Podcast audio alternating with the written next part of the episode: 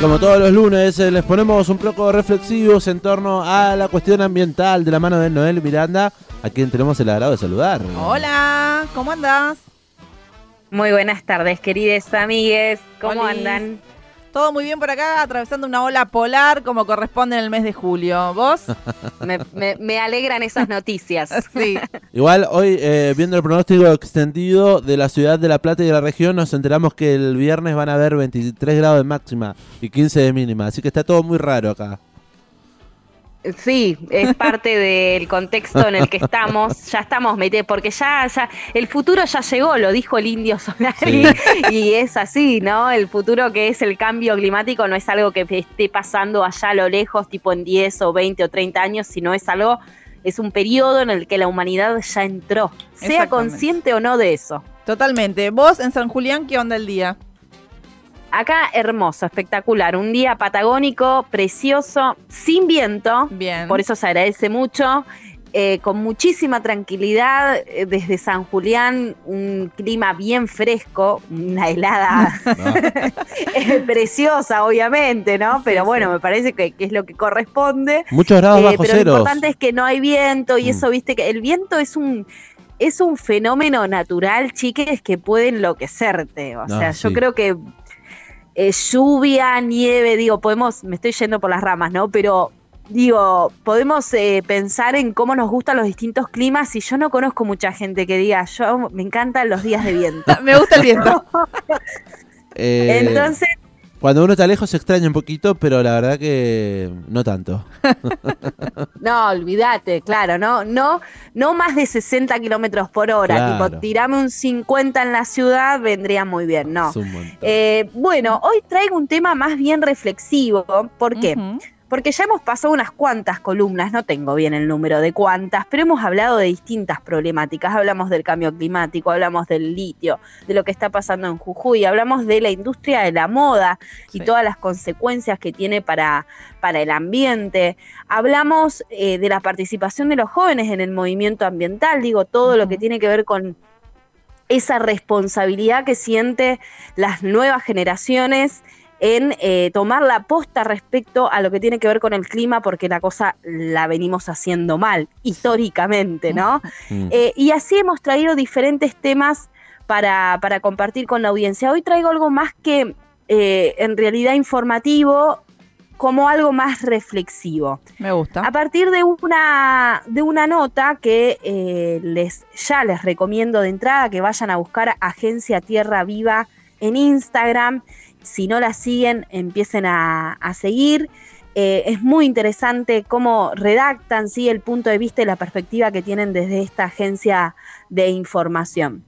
Y en este caso es eh, una entrevista que se le hace a Marcos Pastrana, que es integrante del pueblo de Aguita de Tucumán, defensor del agua, de los cerros, obviamente opositor a la megaminería y al extractivismo, es un gran pensador de su pueblo y también de todos los territorios. Esto estoy tomando textual de cómo lo presentan en esta entrevista que le hacen nuestros amigos de, de Agencia Tierra Viva. Y Marcos tiene 77 años, ¿sí? Sí. Él eh, plantea unas, unas ideas, me parece a mí, que son interesantes para reflexionar dónde estamos y hacia dónde vamos. Me imagino que ustedes y la audiencia se habrán preguntado en algún momento, bueno, ¿y qué hacemos frente a todo este quilombo, no? Porque Claro. pareciera ser tan mega grande, enorme, que, que nos sentimos muy chiquititos y que quizás nuestro aporte no haga la diferencia. Y, y Marcos viene a, a- a tirarnos sabiduría frente a esa incertidumbre y frente a ese miedo también, ¿no? Que nos causa el futuro que, que se aproxima o ser conscientes del futuro que se aproxima. Em, él nos habla de que, bueno, en primer lugar debemos saber dónde estamos parados, ¿no? Desde dónde estamos hablando. Eh, ¿Cuáles son los problemas que atraviesan a nuestro, a nuestro territorio? ¿sí? A nuestro territorio, en el caso de ustedes en La Plata, es el territorio urbano, Sí. ¿no? Ese es. Eh, eh, pensar en territorio no significa pensar en el medio del campo Claro. o en la Patagonia Sur que, que tenemos pampa para... no, sino es, eh, tiene que ver con el territorio que habitamos. Exacto. Donde habitamos es nuestro territorio. Y desde donde estamos tenemos que comprender ¿sí? qué es lo que estamos atravesando para poder actuar de alguna manera en consecuencia, ¿sí? Eh, básicamente, eh, Pastrana nos invita a, a comprender desde la cosmovisión diaguita, ¿sí? Eh, que para saber justamente a dónde vamos hay que saber de dónde venimos. Hay que poner el valor justamente en cuándo y cómo comenzó la vida, dice él, ¿no? Eh, afirma que todos los seres vivientes descendemos de cuatro elementos, el agua, la tierra, el fuego y el aire. Y que estos elementos están presentes en toda la biodiversidad, en la flora, en la fauna y también en la especie humana. Claro. Entonces, él dice, si cuidamos el agua, si cuidamos el fuego, si cuidamos el- la energía que es el fuego, si Mm. cuidamos el aire, si cuidamos la tierra, estaremos luchando por la vida, ¿no? Por los seres vivos y por los pueblos. Eh, a mí me conmueve profundamente las palabras de, de Marcos Pastrana. Yo no lo conocía y lo fui a buscar rápidamente en internet y a mirar algunos videos de él y escucharlo también es eh, conmovedor porque tiene una forma de expresarse pausada, muy tranquila, pero muy poderosa, ¿no? ¿Cómo lo sienten ustedes esto que les voy contando? Me interesa, eh, desde ya entré hace instantes nomás a- al Instagram, como bien recomendaste, arroba agencia Tierra Viva para llegar a la entrevista que le hicieron a Marcos Pastrana. Me interesa después buscar también, como bien decís, algunas entrevistas. Esta se puede leer, ¿no? ¿O es para ver? Exacto. No, no, no, es para, es para leer, por eso después me fui a buscar algunos videos de Mm. él, porque quería escucharlo, ¿viste? Quería Claro. ver cómo, cómo se expresaba él y bueno, tiene una, una manera muy, muy particular, así que a quien le interese profundizar puede googlearlo y hay mucho material de él porque es un activista que ya viene hace décadas, ¿no? Trabajando. Eh, me parece, voy a retomar algunas y les voy a compartir algunas ideas más claves que me, que me quedaron de esta nota. Eh, él habla un poco de nuestra relación con la tecnología, ¿no? Y habla de la estética natural. Eh, la estética natural en contraposición de una estética artificial, ¿no? Eh, ¿De qué se en trata? este caso él dice, hola, Sí, sí, se escucha. ¿De qué se, ¿De qué se trata? ¿Estética natural en qué sentido? Bien, es como en contraposición de la estética artificial, porque justamente lo natural es lo vital, ¿sí? Eh, nosotros vivimos en sociedades que están profundamente atravesadas por el uso de dispositivos tecnológicos. Mm. Bien, Sí. es más, yo llegué a esta nota a través de un dispositivo tecnológico como Claro. un celular, a través de una cuenta de una compañera que también es activista ambiental, pa, pa, pa. Digo, tiene todo su sentido positivo, obviamente acá no vamos a decir no a la tecnología, no sé qué, no, no, no ese es el mensaje que quiero dar, sino eh, me parece importante eh, que hay que pensar realmente, ¿no? Con una mano en el corazón de qué hacemos eh, cotidianamente como seres humanos. O sea, me refiero desde el primer aliento de la mañana, el primer respirar de la mañana, cómo conectamos, co- cómo usamos nuestros sentidos para, para poder conectar con el entorno, cómo, no sé, cuidamos un árbol, regamos las plantas, tomamos aire conscientemente, el aire cuando caminamos. Eh, el otro día, tomamos Noel, un te- minuto de... sí No, te corto ahí porque justamente traes algo a colación del- de lo cual hemos charlado acá y fuera de aire también con Belén, que cómo se relaciona uno con el entorno cuando preguntás. Y uno lo primero que hace apenas abre los ojos generalmente es por lo menos ver el celular qué hora es. Ah. Creo que es como un hábito eh, humano que tenemos eh, ya instalado en, en- en el, en el quehacer diario, cotidiano. Y es importante, es, es una bocha de exposición de luz, tengo entendido también, para, para cuidar eh, los ojos, pero cómo tenemos eh, naturalizado el uso de los dispositivos que bien decís, eh, tecnológicos, y cómo no le damos o no le prestamos atención a otras cosas. eh. por ejemplo, yo ahora estoy desayunando, por ejemplo, y lo hago eh, en la ventana eh, frente al sol. Dejo que me pegue la vitamina D en la Claro. eh, Claro, como para eso también, ¿no? Entender que, por ejemplo, quienes eh, viven en, en la ciudad, sobre todo, sobre todo acá en el centro platense, eh, es difícil eh, ir, a pesar de que es una ciudad donde está lleno de árboles, lleno de plazas y todo, es difícil también eh, ir a buscar eh, esto, esto de la naturaleza, que yo siempre digo lo mismo, yo al vivir en una zona alejada, yo me sigo levantando con un pajar, a pesar de que también agarro el celular, digo, Miro por la ventana, hoy contaba que tengo un nido de colibrís en mi patio, en un árbol de mi patio, escucho los pájaros, les escucho los pájaros cantar, digamos, eh, eh, buscar, eh, eh, valorar, ¿no? Esos espacios que también en su momento la pandemia creo que había hecho valorar y que después volvió todo para atrás, digamos, porque la rutina te fue, te va comiendo. Sí, igual ojo que hay cosas que me parece a mí que la, la pandemia trajo para cambiar y cambió y cambió y, y, y digo, trato de mirarlo más positivamente porque de verdad siento que hay personas que eh, conectaron con algo que si bien después una vuelve a la rutina y demás, hay cosas que, que, ya no se van a volver, ¿viste? Para atrás, me parece, como que hubo una modificación ahí.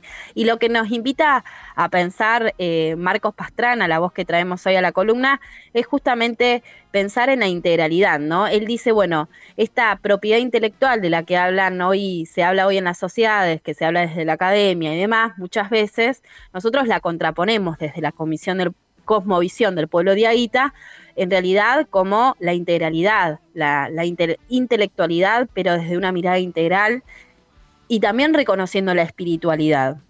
Mm. Es un llamado a reconectar con nuestra espiritualidad. Nosotros nos hemos vuelto seres autómatas, ¿no? Eh, vamos por la vida, ponemos tercera todos los días y salimos esperando que llegue el fin de semana para pasar la semana bueno, muchas personas mm, no tenemos, digo, no todo el mundo tiene la posibilidad de laburar de lo que le gusta, encima, o con las personas que le hacen bien, digo, eh, ahí empezamos a hacer un matiz un poquito más fino, pero lo que quiero decir es que estamos eh, viviendo un, eh, una oportunidad impresionante, que es la vida en sí misma, ¿no?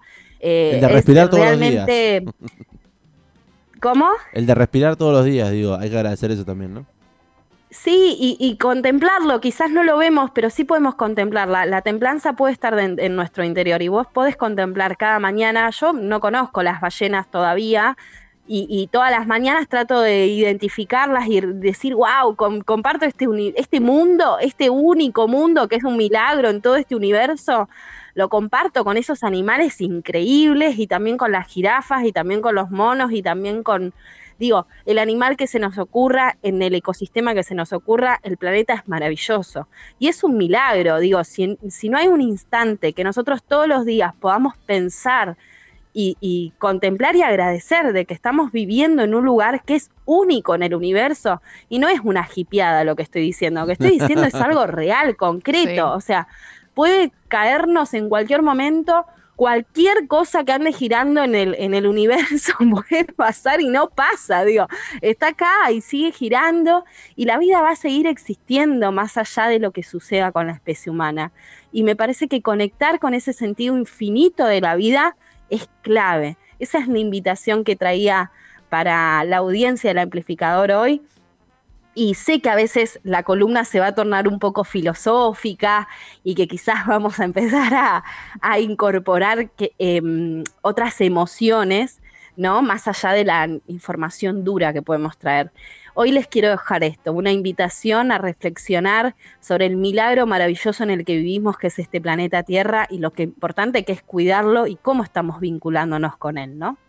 Bueno, me gusta. Gracias, la verdad que claro. me quedé replayada. Nos quedamos pensando y además salimos un poco de lo que venimos charlando lunes a lunes, que son siempre problemas que existen, que hay que concientizar que existen, pero a veces parar un poco para decir, che, bueno, vivimos, eh, cuidemos el planeta en el cual habitamos, pero también eh, seamos conscientes de... Disfrutemos de su belleza también, ¿no? Eso es. Me, me gusta. Me gusta por pensarlo por acá y pensarlo también desde la integralidad, como bien decías, de la multiculturalidad y de, y de tener en cuenta todos esos eh, conocimientos, saberes de diferentes pueblos que, es necesario tener en cuenta. Recomendarnos otra vez la agencia, así la tenemos a mano, Noel agenciatierraviva.com.ar es eh, la página web y después la encuentran de la misma manera en Instagram, en, las redes sociales. Así que bueno, síganla.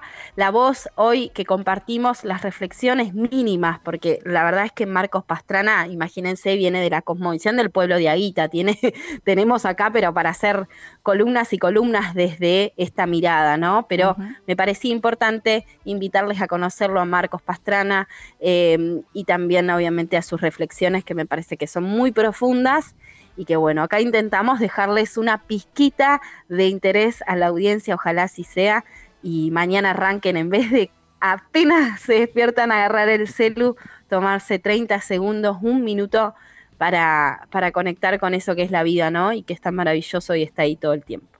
Muchísimas gracias, Noel Miranda, como cada lunes en este amplificador. Hasta la semana que viene. Un beso grande, hasta el lunes que viene. Un beso grande. Noel Miranda nos deja esta canción que se llama Baila Baila de Arbolito.